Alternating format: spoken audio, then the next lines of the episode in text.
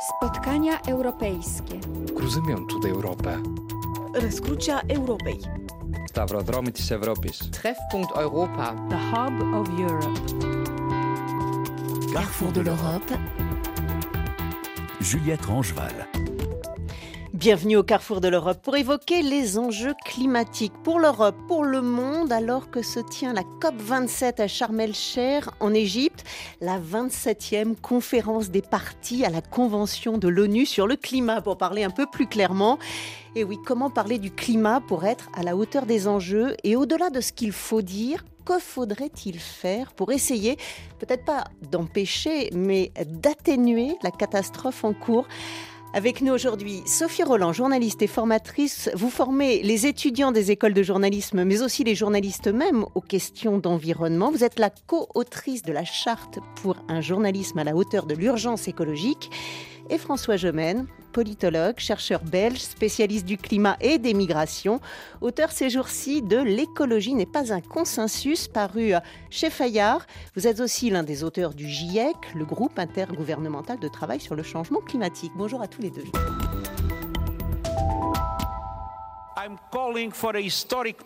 J'en appelle à la conclusion d'un pacte historique entre les pays riches et les pays en voie de développement, un pacte de solidarité climatique.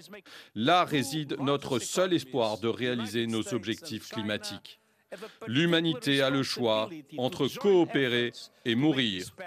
Nous avons le choix entre ce pacte de solidarité climatique ou un pacte de suicide collectif.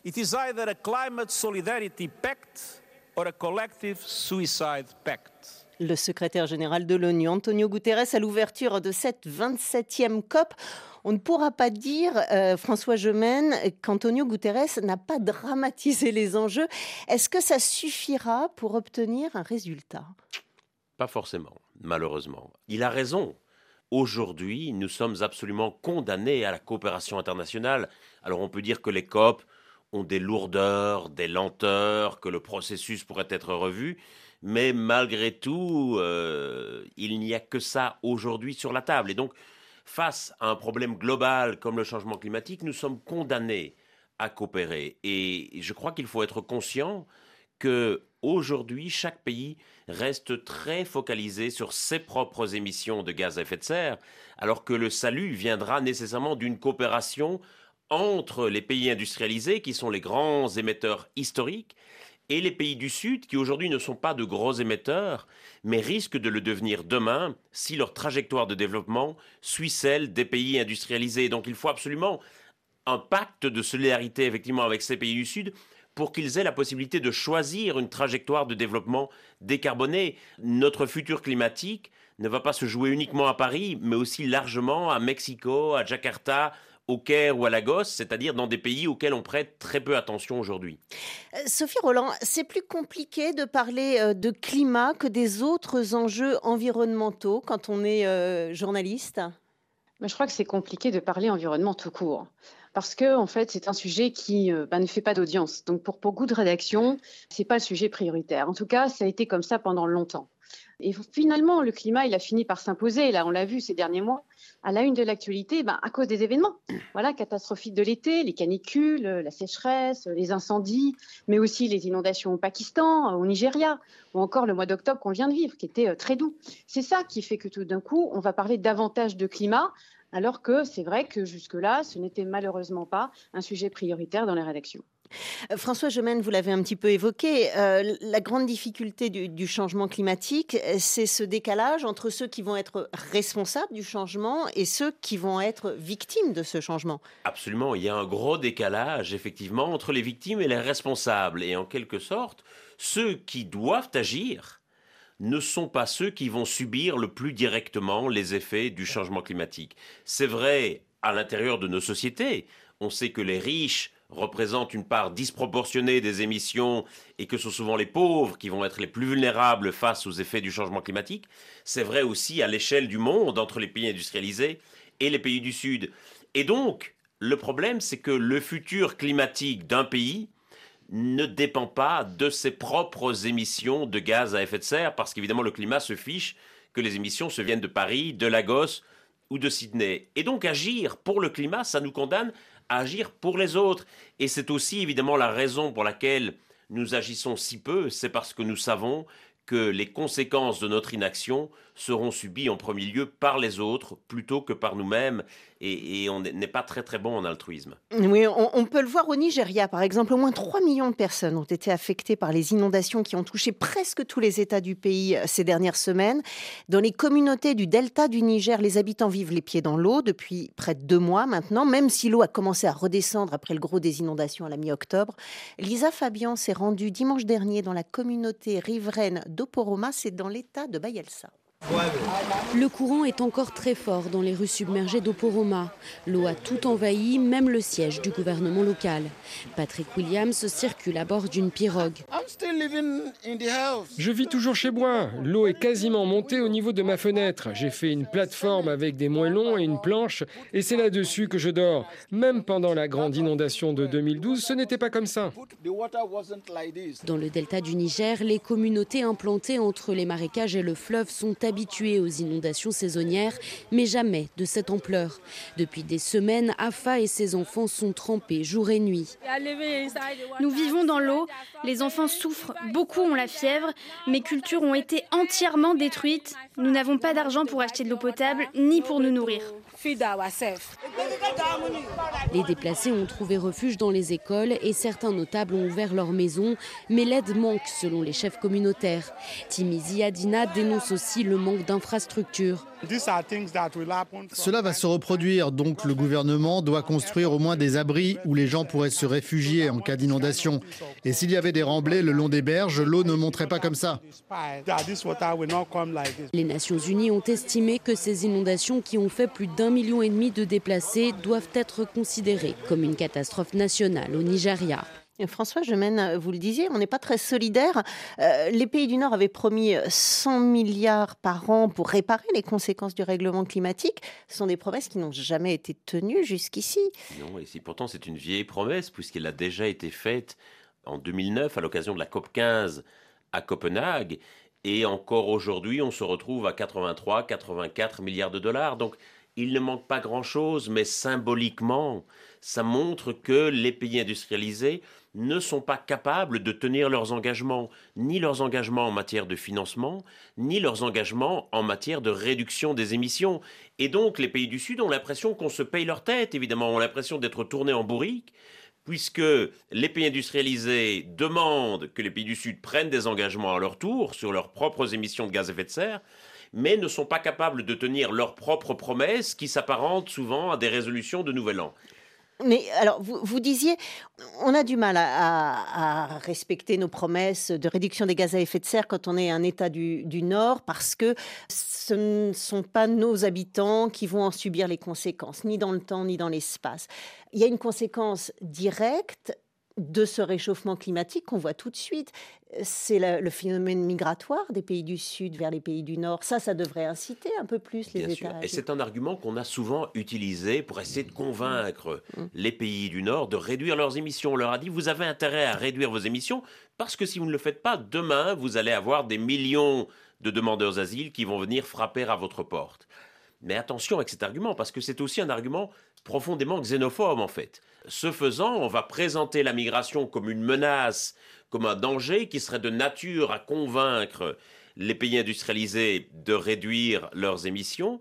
Et donc, d'une part, on va accentuer, ancrer dans l'opinion le fait que la migration soit une menace, et puis surtout, attention au caractère contre-productif de ce discours, parce que quelle va être la réaction logique des États si on fait flotter dans le débat public l'idée d'une nouvelle crise migratoire en gestation? La réaction, ça va être de fermer les frontières, bien davantage que de réduire les émissions de gaz à effet de serre. Alors, c'est évidemment pas le but de ce discours, mais la route de l'enfer est pavée de bonnes intentions.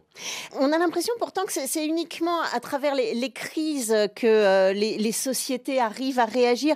Euh, Sophie Roland, les médias, c'est le reflet de la société. En période, par exemple, d'inflation, de crise de l'énergie, est-ce que euh, les, investissements qu'on peut faire ou les mesures qu'on peut prendre en direction des pays du Sud, ça suscite plus d'intérêt dans les rédactions nationales ou auprès des opinions publiques? Ça suscite surtout de l'intérêt à l'occasion des COP, faut bien le dire. Euh, ces fameuses grandes conférences. Et on l'a vu déjà il y a un an à Glasgow, on en avait énormément parlé. Là, on en parle à nouveau avec l'ouverture de la COP 27 en Égypte, parce que c'est l'un des enjeux de cette COP. Euh, donc là, les journalistes prennent le temps de l'expliquer dans les sujets. Je l'ai encore vu là, à l'occasion de cette ouverture, dans les grands médias nationaux, c'était très bien expliqué. Mais s'il n'y avait pas ces COP, ces fameux événements internationaux, je pense qu'on en parlerait malheureusement euh, pas ou peu, et dans les grands médias français en tout cas. Et, c'est vrai que ben, on peut malheureusement le regretter. Euh, François Gemène, est-ce que euh, vous pensez, vous, qu'on arrive à réagir uniquement quand on est en, situation de crise? Alors, vous le disiez, c'est parfois euh, contre-productif quand il s'agit mmh. de parler de la question migratoire, mais on, l'a vu avec la guerre en Ukraine, tout d'un coup, les pays du Nord se sont dit qu'ils ne pouvaient plus être dépendants aux énergies fossiles comme ils l'étaient avant. Pierre Charbonnier parle d'écologie de la guerre. Effectivement, et la guerre en Ukraine est un excellent exemple, parce que qu'est-ce qui se passe? C'est que nous sommes aujourd'hui acculés dans cette position de faiblesse géopolitique, géostratégique, parce que nous sommes restés dépendants des énergies fossiles depuis tout ce temps. Et si nous nous retrouvons dans cette situation aujourd'hui, si nous n'avons quasiment rien dit que Vladimir Poutine a annexé la Crimée, envahi la Tchétchénie ou empoisonné ses opposants politiques, c'est largement parce que nous étions dépendants des énergies fossiles qu'il nous fournissait et que nous ne voulions pas nous mettre à mal avec notre dealer d'hydrocarbures. Et aujourd'hui encore, on se retrouve acculé avec des situations où on va demander de baisser le chauffage, de porter des pulls à col roulé, et on va devoir, bien que ça, rouvrir des mines à charbon dans certains pays, parce qu'on craint simplement en 2022 que l'on ait froid.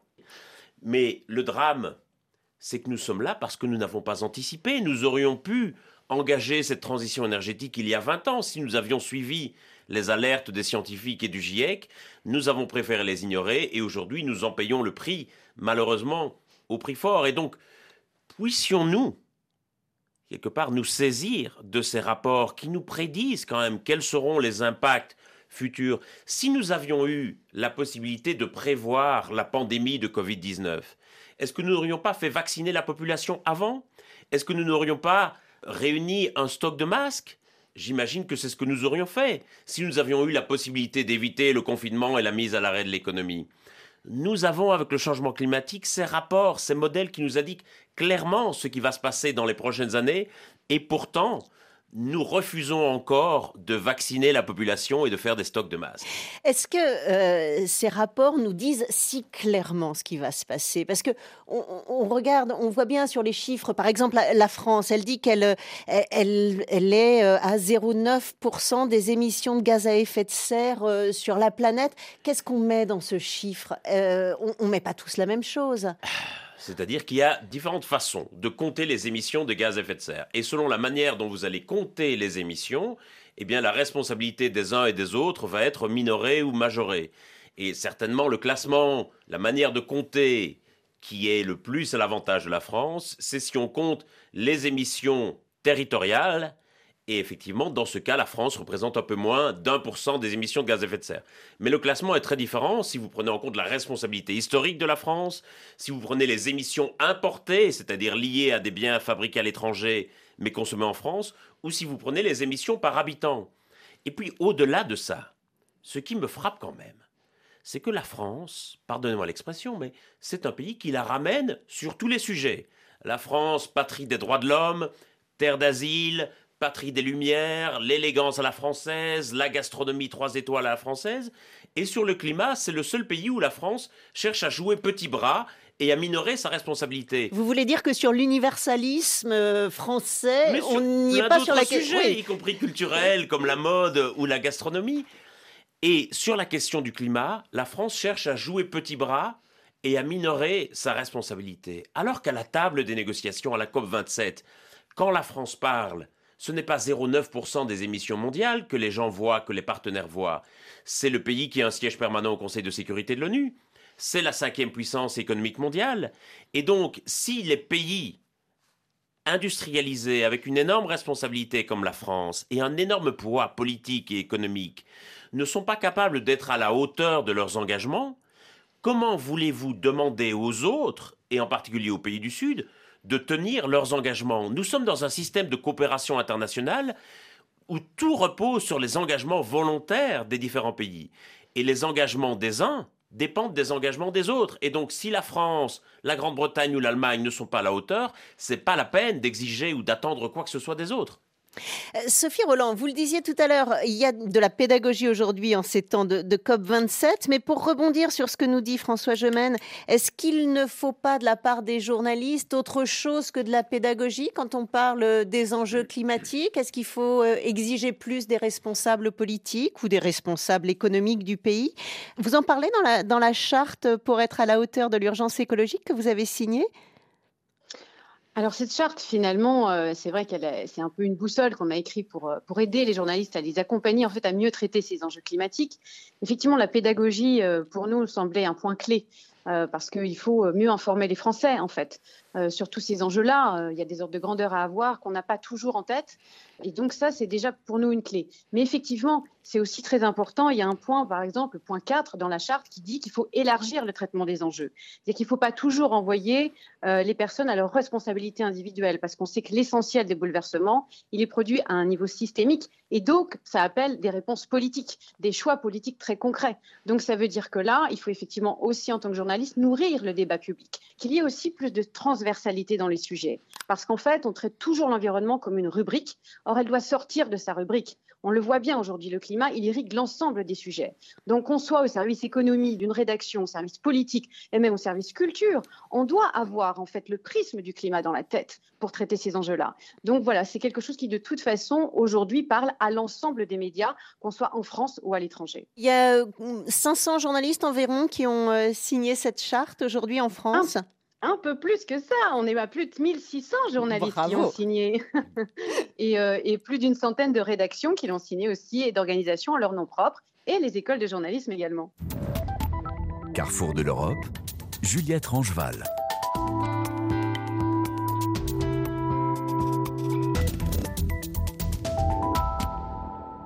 Pour parler du climat, des paroles et des actes avec le politologue et chercheur François Gemène et la journaliste Sophie Roland, nous partons dans les Balkans où les centrales au charbon y sont parmi les plus polluantes d'Europe et pourtant ces centrales continuent d'être des piliers des économies locales.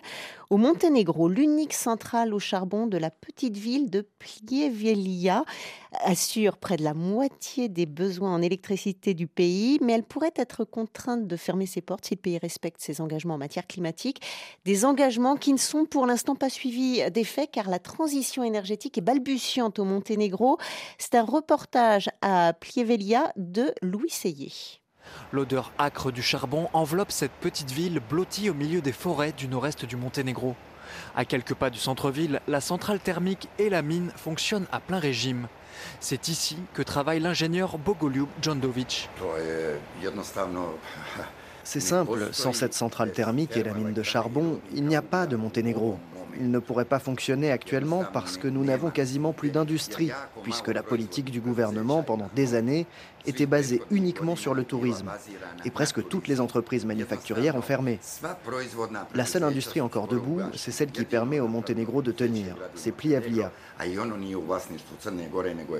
Mise en fonctionnement il y a 40 ans, la centrale au charbon de Plievlia est la seule centrale thermique du Monténégro. Selon les périodes de l'année, elle assure entre 40 et 50% de l'électricité de ce petit pays de 600 000 habitants, indépendant depuis 2006.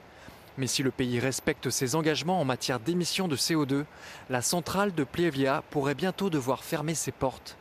Bogolium Djondovic est aussi le représentant syndical des mineurs. Je ne pense pas que le Monténégro sera prêt à fermer la centrale thermique en 2030, surtout si l'on considère la situation d'un point de vue économique et sur la longue durée. C'est surtout la faute de nos politiciens. Ils agissent comme des managers en nommant des gens incompétents au poste à responsabilité, simplement pour qu'ils puissent leur donner des ordres et qu'ils obéissent. La conséquence, c'est qu'actuellement, personne au Monténégro ne pense sérieusement à la possibilité que Plievlia arrête de fonctionner.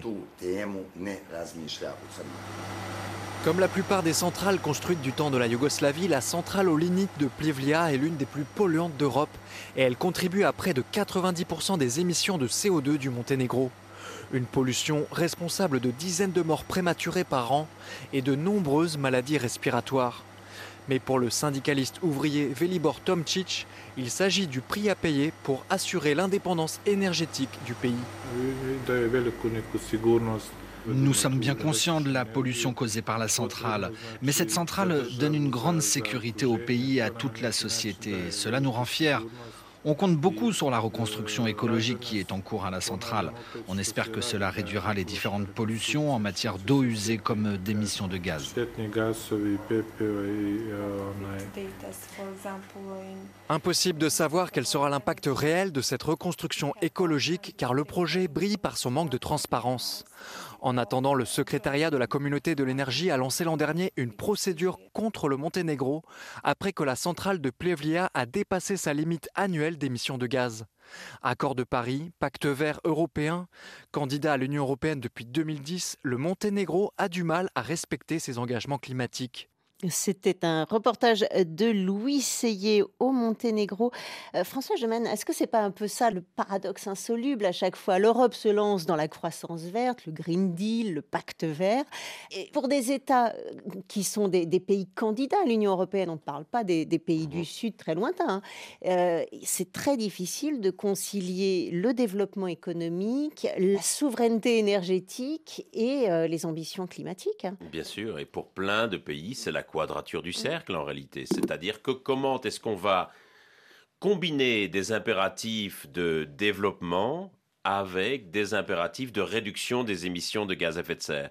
Il faut bien réaliser que historiquement, nos démocraties européennes et nos économies ont toujours été enchâssées, enracinées dans les énergies fossiles. Ce sont ces énergies fossiles qui ont permis notre développement, qui ont permis notre prospérité, qui ont permis nos démocraties aussi et beaucoup d'avancées sociales.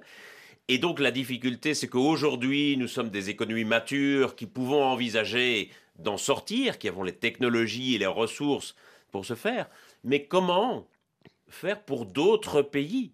Comment considérer que tous les pays ne partent pas de la même ligne de départ et que, bien entendu, pour certains pays, se développer, ça veut dire augmenter leurs émissions de gaz à effet de serre? Et comment est-ce qu'on peut faire en sorte que ces pays aient d'autres choix et puissent envisager un développement qui soit décarboné Parce que nous, en Europe, parlons volontiers de questions de décroissance, et c'est un débat important qu'on peut avoir, mais ce n'est pas un discours qui est tenable dans d'autres pays qui ont encore des impératifs de développement et donc souvent de croissance qui sont très très présents.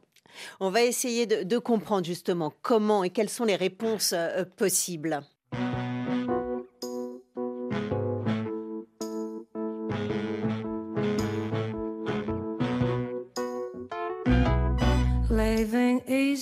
Easy, loving free.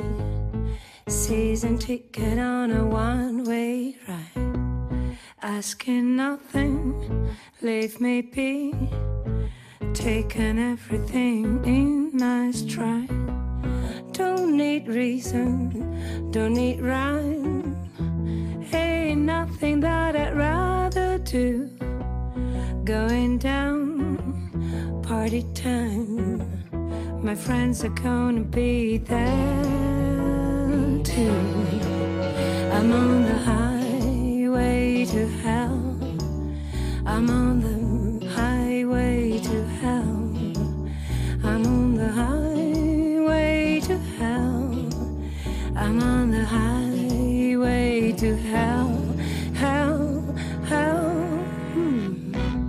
Carla Bruni pour cette reprise de Highway to Hell. Elle chante bien, Carla Bruni. Hein. Oui, elle chante pas mal. L'autoroute vers l'enfer, ça paraphrase ce que disait Antonio Guterres, avec qui nous avons commencé cette émission de Carrefour de l'Europe consacrée au climat.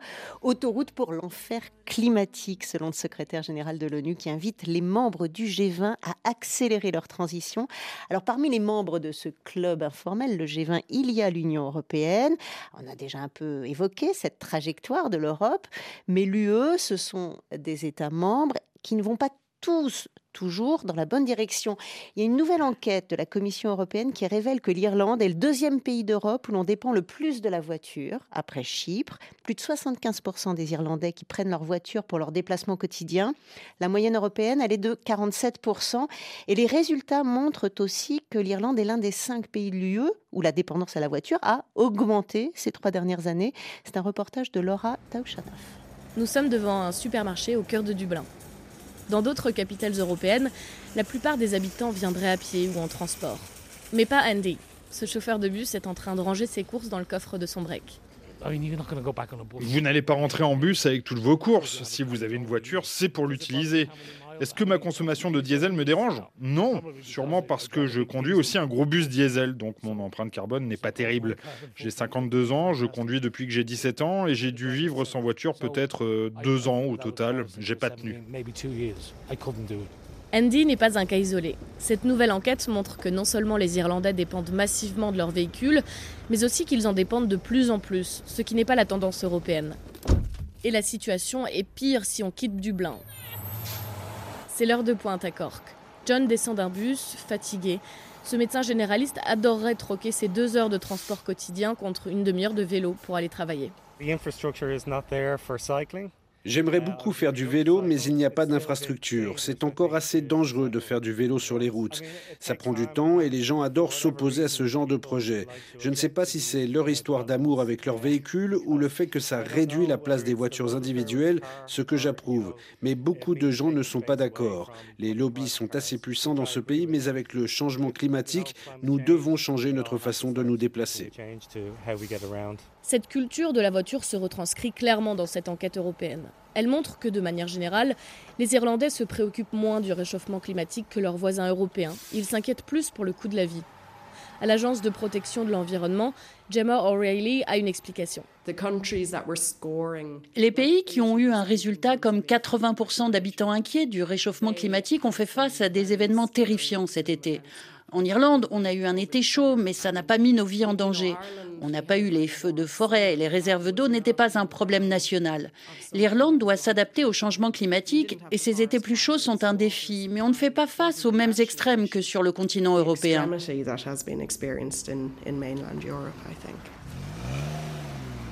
Même si le réchauffement climatique ne se perçoit pas autant sur l'île, l'Irlande devra participer à l'effort collectif et baisser ses émissions de 55% d'ici 2030, comme tous les pays de l'UE. François Gemène, on, a évoqué tout à l'heure avec vous euh, la manière dont on pouvait résoudre ce paradoxe entre l'empreinte carbone, la croissance économique, le confort, comme on l'entend un peu dans ce reportage en Irlande. Dans votre livre, vous écrivez que euh, l'écologie politique peine à s'imposer comme le grand récit politique du XXIe siècle, que la bataille culturelle a été remportée, mais que les militants pour le climat demandent sans cesse au gouvernement d'en faire davantage alors que les gouvernements, eux, en pratique, ils reçoivent pas ce mandat-là de leurs électeurs. Qu'est-ce qu'il faut faire alors? C'est quelque part effectivement une des limites de la démocratie représentative. Tout le monde voudrait que les gouvernements en fassent davantage et tout le monde dit c'est au gouvernement d'agir. Mais quand on regarde les résultats des élections, pas seulement en France, mais un peu partout dans le monde, les électeurs ne votent pas massivement pour le climat. Regardons encore les élections au Brésil il y a quelques jours. Bien sûr, Lula a gagné, c'est une bonne nouvelle pour le climat, mais 49% des électeurs ont encore voté en 2022 pour un candidat au programme climaticide. Et donc ça veut dire que le fait de détruire activement le climat n'est pas encore, je dirais, quelque chose de rédhibitoire pour une proportion significative des électeurs. Et donc on a ce paradoxe. Et je pense que ce paradoxe s'explique par le fait que les enquêtes montrent que beaucoup de gens sont sensibles à la question du changement climatique. 86% des Français se disent tracassés, par exemple, par le changement climatique, mais le voient encore comme une cause. Et quand ils vont voter, ils vont voter en fonction de leurs intérêts, dans l'espoir que leur vie s'améliore au cours du mandat qui va s'ouvrir. Et c'est bien normal et légitime. Et donc on a encore beaucoup de mal à persuader les gens qu'il est dans leur intérêt de voter pour le climat. Les Irlandais qui ont été interviewés dans et notamment Andy, le chauffeur de bus, euh, montre bien quelque part que oui, il peut être tracassé par la question du changement climatique, mais il n'est pas question d'abandonner sa voiture parce qu'il pense qu'il lui est impossible d'abandonner sa voiture. Et donc, il va falloir mener des politiques publiques d'investissement notamment, qui montrent à Andy qu'il aurait intérêt à abandonner sa voiture et qu'il vivrait mieux et qu'il se transporterait plus facilement sans sa voiture qu'avec sa voiture. Et ça, c'est tout l'enjeu des politiques publiques pour le climat. Et, c'est un enjeu dont les politiques, en, France comme ailleurs, ont du mal à se saisir. Chez vous, en Belgique, par exemple, il y, a, somme toute que Paul Magnette qui a réussi, d'une certaine manière, à synthétiser écologie et juste. Oui, effectivement les questions environnementales et les questions sociales qui ont très souvent été déliées les unes des autres provoquant parfois l'exaspération de la population. La crise des Gilets jaunes en France en est un très bon exemple. Et c'est vrai qu'on a souvent considéré les politiques environnementales comme des politiques un peu techniques, qui étaient réservées à des experts, dont on parlait dans les pages sciences et technologies des journaux, et on n'a pas suffisamment réalisé à quel point tous les grands enjeux politiques, les grandes questions de notre démocratie, étaient transformés, transfigurés littéralement par la question du climat. Et, le mérite, je crois, revient beaucoup à Greta Thunberg et au mouvement des jeunes d'avoir fait entrer enfin le climat de plein pied dans la démocratie. Mais nous le voyons encore, nous voyons encore la lutte contre le changement climatique comme une sorte de contrainte à laquelle nous devrions nous plier, comme une affaire d'effort et de sacrifice à réaliser. Et donc, évidemment, on essaie d'en faire le moins possible. Et le travail que, font les journalistes que citait euh, Sophie Roland tout à l'heure, de pouvoir avoir des sujets climatiques qui irriguent l'ensemble des, pages des journaux ou l'ensemble des JT, euh, c'est quelque chose qui va être utile dans ce cas-là. C'est quelque chose qui va être très utile. Et aujourd'hui, on peut encore mesurer le nombre de minutes consacrées au climat dans les journaux télévisés ou radio. Il faudrait idéalement que cela ne soit plus possible. C'est-à-dire qu'on ne puisse plus que ça irrigue tous les sujets et qu'il soit devenu impossible de mesurer, de minuter le temps qui est consacré, comme on ne peut plus minuter aujourd'hui le temps consacré à la politique ou à l'économie, par exemple. Je vous donne un exemple très concret. Quand on a publié le deuxième volume du sixième rapport du GIEC, le dernier, c'était à peu près concomitant avec le début de la guerre en Ukraine. Et beaucoup m'ont posé la question, est-ce que vous ne regrettez pas que la guerre en Ukraine ait un peu éclipsé la publication de ce deuxième volume du rapport du GIEC? D'abord, une question de hiérarchie de l'information. Je comprends évidemment que la guerre en Ukraine soit autrement plus importante que la publication de rapports scientifiques. Mais surtout, c'est le même sujet. On voit bien à, à quel point la question des énergies fossiles est la toile de fond aussi de la guerre en Ukraine et comme il y aurait eu moyen de connecter les deux sujets, mais on les a traités séparément dans un premier temps en tout cas. Vous avez parlé de, Greta Thunberg tout à l'heure en disant que c'est elle qui avait mis la question climatique finalement un petit peu euh, au milieu de la pièce. Quand euh, je préparais cette émission, j'écoutais ce que disait Valérie Masson-Delmotte, la climatologue est coprésidente du groupe 1 du GIEC et, qui prône, elle, toujours la bienveillance pour convaincre. Alors, c'est pas forcément le cas de Greta Thunberg, c'est pas forcément votre cas non plus. Vous êtes quelqu'un d'assez entier, on vous a entendu euh, beaucoup secouer le, le, débat climatique. Oui, mais c'est aussi parce que je m'énerve trop facilement. Valérie est beaucoup plus calme et beaucoup plus tempérée que je ne le suis moi-même. La, question de l'engagement et la question du discours euh, dépend aussi évidemment des personnalités, de l'approche euh, que chacun a. Et, j'aime croire que ces différentes approches peuvent être complémentaires. Et c'est important aussi, je crois, euh, que les différents scientifiques et les différents chercheurs s'expriment aussi de façon personnelle, de manière à ne pas donner l'impression aux auditeurs ou aux téléspectateurs d'un message convenu et fabriqué d'éléments de langage. Et je pense que beaucoup dans le public sont fatigués des éléments de langage qui sont sans cesse ressassés par les politiques notamment. Euh, les politiques, alors je, vais parler de Sandrine Rousseau un instant, que vous avez souvent pris pour cible ces derniers temps sur, sur ses motivations politiques au sein des Verts français de EELV, mais elle a finalement, de façon très polémique, mis aussi au centre du débat certains sujets qui étaient cruciaux. Indéniablement, elle a remporté le barbecue, plusieurs victoires culturelles, mm. euh, et même si c'est parfois prix de polémiques qui peuvent apparaître un peu stériles, ça pose des questions importantes. Si vous prenez la question du barbecue, indéniablement, il y a une question de genre dans le rapport que les hommes ont à la viande. Mais de la même manière qu'il y a aussi une question de genre dans le rapport que les femmes ont à la mode, par exemple, qui est aussi une industrie très polluante. Et donc, le, le problème de ces polémiques, parfois, c'est qu'elles donnent l'impression de se concentrer sur certains sujets un peu symboliques comme le barbecue et nous empêchent de voir le fond du problème. Le fond du problème, c'est que bien entendu, il y a une question de genre dans notre rapport aux émissions. Les hommes ont un rapport particulier à la voiture ou à la viande, les femmes ont un rapport particulier à la mode, et les deux doivent pouvoir être interrogés. Mais le problème, c'est que si on le prend sur cet aspect polémique qui sert aussi évidemment les intérêts électoraux de Sandrine Rousseau dans ce cas-ci, eh bien une partie des hommes se sentent profondément agressés et se sentent un peu culpabilisés et ça va finir finalement par diviser la société, par la cliver en deux camps et le meilleur moyen de ne pas avancer, c'est que la bataille du climat devienne une bataille rangée entre deux camps retranchés. Est-ce qu'il y a des, pays en Europe où la presse s'en tire mieux pour raconter euh, climat et politique, euh, s'en tire mieux que la presse française, par exemple?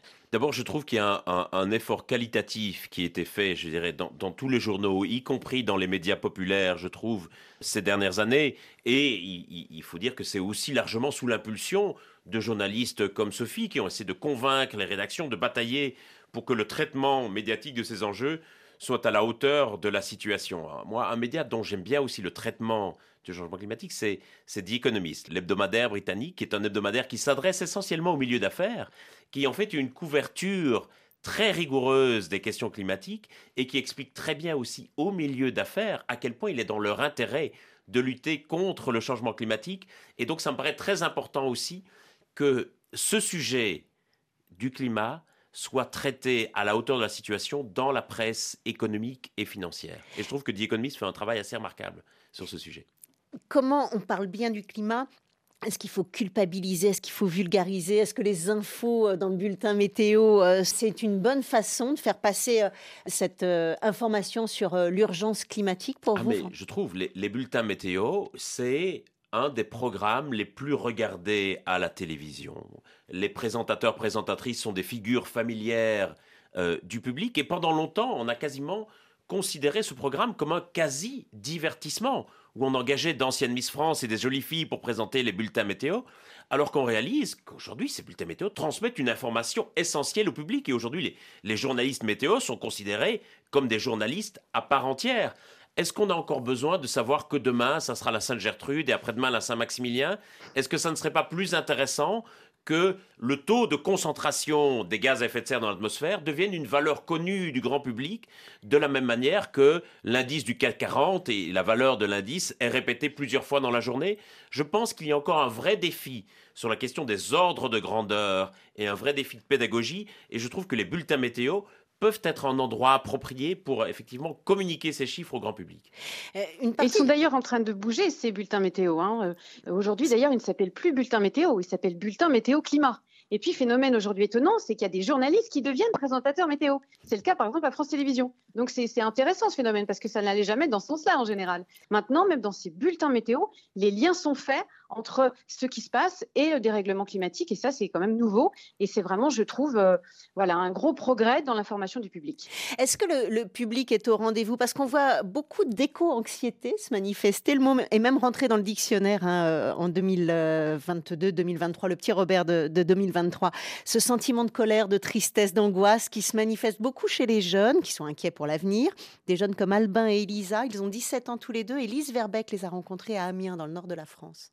Moi, c'est beaucoup de mal à me projeter dans l'avenir parce qu'on nous parle beaucoup euh, à notre âge de, des études qu'on fait, des métiers qu'on va choisir et euh, c'est difficile de se projeter dans ce monde-là puisque en parallèle on voit un monde qui paraît pas euh, enviable et dans lequel on n'a pas du tout envie de se projeter. Donc c'est sur ce côté-là moi que ça me stresse le plus. Bah moi ça me fait un peu peur parce que je pense que ça va vite devenir chaotique. Rien qu'avec les réfugiés climatiques, ça va poser problème, il n'y aura pas forcément de place pour loger tout le monde, il y aura beaucoup de xénophobie aussi et après, il y aura aussi des catastrophes naturelles, euh, il y aura bah, des morts euh, forcément, avec des tornades, etc., avec la montée des eaux. Il y aura aussi des périodes sûrement de grande sécheresse, donc euh, je pense qu'on se rapproche quand même assez rapidement des scénarios apocalyptiques des films des années 80. je pense que ça va beaucoup plus vite que ce qu'on pensait. Cette éco-anxiété peut aussi se transformer en colère pour Albin. On voit la situation, on voit les conséquences. Euh, l'été est extrêmement chaud. Euh, en octobre, on a encore des 30 degrés dans le sud de la France. C'est une colère un peu sourde, mais elle se dirige principalement vers les instances dirigeantes pour euh, le manque d'action et le manque de mesures, ou en tout cas les, mesures qui sont dérisoires comparées à, à ce qui est demandé de la part euh, des ONG comme du GIEC, comme les instances scientifiques qui émettent des jugements qui sont objectifs. Tous les trois sont ou se sont engagés dans le collectif Youth for Climate en manifestant plusieurs fois dans les rues d'Amiens. Mais Simon se dit aujourd'hui résigné quant à la question des enfants. Si beaucoup d'éco-anxieux souhaitent ne pas en avoir, lui a une réflexion différente. J'espère faire en sorte que les miens fassent la différence. Parce que si tout le monde, toutes les personnes engagées partent du principe qu'on fera pas d'enfants, et eh ben ça fera pas d'enfants éduqués, pas d'enfants pour. Enfin, oui, je pense que moi j'aurai des enfants. Mareille, elle, n'a pas d'enfant, mais elle se dit très inquiète pour ceux de son entourage face à l'avenir qui se profile. Pour cette fonctionnaire de 48 ans, l'éco-anxiété se manifeste physiquement. Ça trouble mon sommeil, j'ai beaucoup de difficultés, j'en rêve la nuit parfois même. Ben, je rêve euh, que euh, je suis engloutie par les eaux, euh, voilà, qu'il y a des phénomènes comme ça bah, assez extrêmes en fait. Hein, Puis, bah, oui, des maux d'estomac, des maux de tête parce que je réfléchis aussi beaucoup. J'ai des moments dans la journée comme ça où il faut que je sorte faire une pause parce que ça me ça m'inquiète. quoi. Je, vois qu'on n'est pas non plus tous euh, au même niveau de conscience. Euh, après, je n'ai pas envie de verser dans la résignation, etc. Mais je suis lucide. et effectivement, ça, ça m'angoisse. Son éco-anxiété s'est accentuée cet été avec les canicules, la sécheresse, les violents incendies qui ont touché la Gironde. Et pour Pauline, 36 ans, décoratrice d'intérieur, les angoisses se manifestent par vagues et arrivent un peu n'importe quand. Ça va être la température, ça va être euh, le fait d'avoir euh, de voir un oiseau et se dire bah il y a de moins en moins d'oiseaux. Euh, enfin. à chacun sa méthode pour atténuer cette anxiété. Pauline coupe parfois les informations pour ne pas se rajouter, dit-elle, une charge mentale. Mareille, elle, a d'autres solutions. Bah, déjà, j'en parle. Moi, je pense que c'est important de le partager, déjà pour se rendre compte qu'on n'est pas seul. Euh, et puis aussi que bah, ça devienne, euh, bah, ça, peut peut-être aider la prise de conscience aussi. Hein. Ensuite, moi j'essaye de m'impliquer. Euh, ça reste très local, mais du coup de saisir toutes les alternatives qui existent à m'apporter. Je vais faire mes courses dans un magasin coopératif où on essaye d'approvisionner un maximum en local. Et puis j'ai la chance à côté de chez moi d'avoir un très beau projet de forêt comestible, donc ce qui me permet de m'ancrer aussi, de, voilà, de revenir au moment présent parce que bah, l'anxiété c'est beaucoup d'angoisse du futur. Des études commencent à être menées pour mesurer l'ampleur de l'éco-anxiété. Sur les 10 000 jeunes que la revue scientifique The Lancet a interrogés l'année dernière, près de la moitié en souffrent. En France, des chercheurs ont pris un échantillon de 1600 personnes et l'ont transposé à la population. Ils ont abouti à un premier chiffrage. 2,5 millions et demi de Français seraient des éco-anxieux en état de devoir consulter un psychologue, selon eux. François Gemène, un conseil pour lutter contre l'éco-anxiété? Je dirais d'abord l'action, je pense, est sans doute le meilleur remède à l'éco-anxiété, le fait de faire des choses ensemble, de se rendre compte qu'on n'est pas tout seul. Et puis sur la question des enfants, moi ça m'inquiète effectivement d'entendre autant de jeunes qui ne veulent plus d'enfants. Je pense qu'il faut rappeler aussi, je le rappelle en tant que chercheur, que nos actions, elles porteront leurs effets dans 20 ans environ. Donc pour la génération prochaine, si on agit pour le climat, c'est avant tout pour les générations futures. S'il n'y a pas de génération future, ça diminue beaucoup l'intérêt de ce qu'on fait.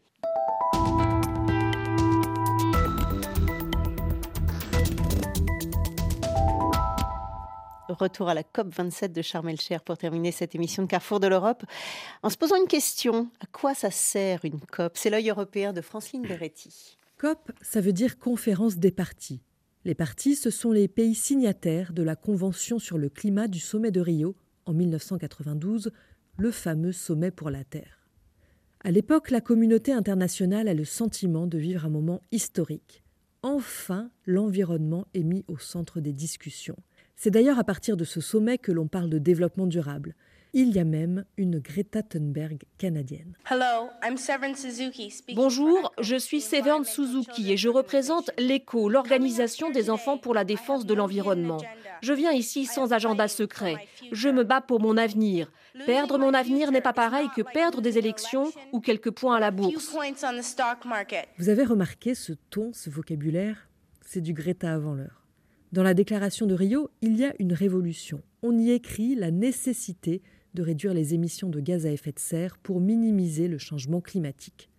C'est à travers les COP, organisées chaque année, que les pays sont censés trouver ensemble des solutions concrètes pour éviter la catastrophe. La première se déroule à Berlin en 1995. 160 pays représentés au sommet de Rio en 92, ils ne sont qu'une centaine aujourd'hui à Berlin. C'était mal parti cette affaire-là d'ailleurs. Aucune décision concrète n'est à attendre de ce sommet de Berlin. Et aucune décision concrète n'en ressortira, comme de beaucoup d'autres COP. Allez, il y a quand même des exceptions notables. En 1997, à Kyoto, les pays développés s'engagent à réduire leurs émissions de gaz à effet de serre. Jamy, le pape de la pédagogie du service public, nous expliquait l'importance de tout ça. Tous ces pays vont devoir faire des efforts en fonction de leurs possibilités. Ainsi, d'ici 2012, date butoir pour la réduction des émissions, eh bien, les États-Unis devraient réduire leurs émissions de 7% par rapport au niveau de 1990 si toutefois il se décidait à signer le protocole de Kyoto. Les États-Unis n'ont jamais ratifié l'accord, la Chine n'en fait pas partie et ses résultats sont très mitigés. Mais pour la première fois, des États se fixent volontairement une contrainte. Puis il y a eu la COP 21 à Paris en 2015, un autre moment d'émotion collective à l'époque. J'invite maintenant la COP à adopter le projet de décision intitulé Accord de Paris qui figure dans le document. Je regarde euh, la salle. Je vois que la réaction est positive. Je n'entends pas d'objection. L'accord de Paris pour le climat est accepté. Cet enthousiasme débordant est justifié. En 2015, tous les États s'engagent à réduire leurs émissions de gaz à effet de serre et à maintenir le réchauffement climatique bien en deçà des 2 degrés.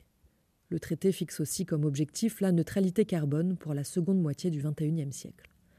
Bon, Selon un tout dernier rapport des Nations Unies, les trajectoires des pays nous envoient en fait vers un réchauffement de 2,5 degrés d'ici la fin du siècle, avec ses conséquences catastrophiques. Les États ne tiennent pas leurs engagements car ces accords ne sont pas contraignants, et si tout le monde est d'accord pour dire que l'on va dans le mur, aucune des parties de la COP ne prend les mesures radicales que nécessiterait la situation. Quand le monde s'est effondré, chacun de nous, à sa manière, a été brisé. Ça, c'est la version Hollywood, mais le futur s'approche réellement d'un film d'anticipation apocalyptique. Pourtant, étonnamment, les militants de la cause environnementale ne dénigrent pas tous les COP. Elles sont le seul endroit où les micro-États peuvent discuter avec les superpuissances du climat. Elles ont permis de faire du réchauffement climatique une problématique urgente et vitale, de mobiliser la société civile. Et si les États ne respectent pas leurs engagements, ce n'est pas une raison pour ne pas continuer à garder le cap. C'est là que l'Europe a probablement un rôle politique à jouer. François Gemène, vous-même, vous, n'aimez pas tellement les COP. Hein. Je vous ai entendu une fois comparer ça à une réunion de, copropriétaires. Effectivement, je crois parfois qu'on attend qu'elles aient un rôle performatif, qu'elles puissent sauver à elles seules le climat. Elles n'ont malheureusement pas ce pouvoir. Nous sommes condamnés à la coopération internationale, il n'y a pas le choix. Donc dans ce contexte, euh, les COP sont sans doute le pire système que nous ayons, à l'exception de tous les autres. Sophie Roland, juste un dernier mot. On va plus loin quand même aujourd'hui que Jamy, euh, le pape de la pédagogie du service public. Mais il a été très utile, Jamy. Il est très utile d'ailleurs. Donc euh, ça, c'est super ce qu'il fait. Mais je pense que pour en revenir au COP, c'est vraiment une occasion euh, importante parce que pour les médias, ça permet aussi de contextualiser le problème global du dérèglement climatique. C'est vrai quand même, dans le traitement classique, on est quand même un peu centré sur nos pays. Là, pour une fois, on va avoir des reportages concrets qui vont montrer les premiers pays impactés, à savoir les pays du Sud. Là, j'ai vu un reportage, par exemple, sur le Brésil, où un village côtier est en train de disparaître sur la montée des eaux. Donc là, ça permet, je pense, aux citoyens de vraiment prendre conscience que, ah oui, c'est là, c'est pas euh, dans 10 ans, dans 20 ans que l'eau va monter. Elle monte là déjà, et elle, elle conduit des villages à disparaître. Donc pour moi, ça, c'est l'intérêt aussi de ces COP, c'est que médiatiquement, ça force en fait les journalistes, les médias à faire un focus sur ça. Et je dirais que ces COP sont l'occasion pour les médias de montrer justement qu'elles peuvent être à la hauteur euh, de l'urgence écologique et de mieux traiter ces enjeux. Merci Sophie Roland, journaliste et formatrice, co-autrice de la charte pour un journalisme à la hauteur de l'urgence écologique et François Gemène, politologue, chercheur, auteur de L'écologie n'est pas un consensus qui vient de paraître chez Fayard. Merci à tous les deux. À la réalisation Ludivine Amado, vous retrouvez le podcast de l'émission sur les réseaux sociaux. À bientôt.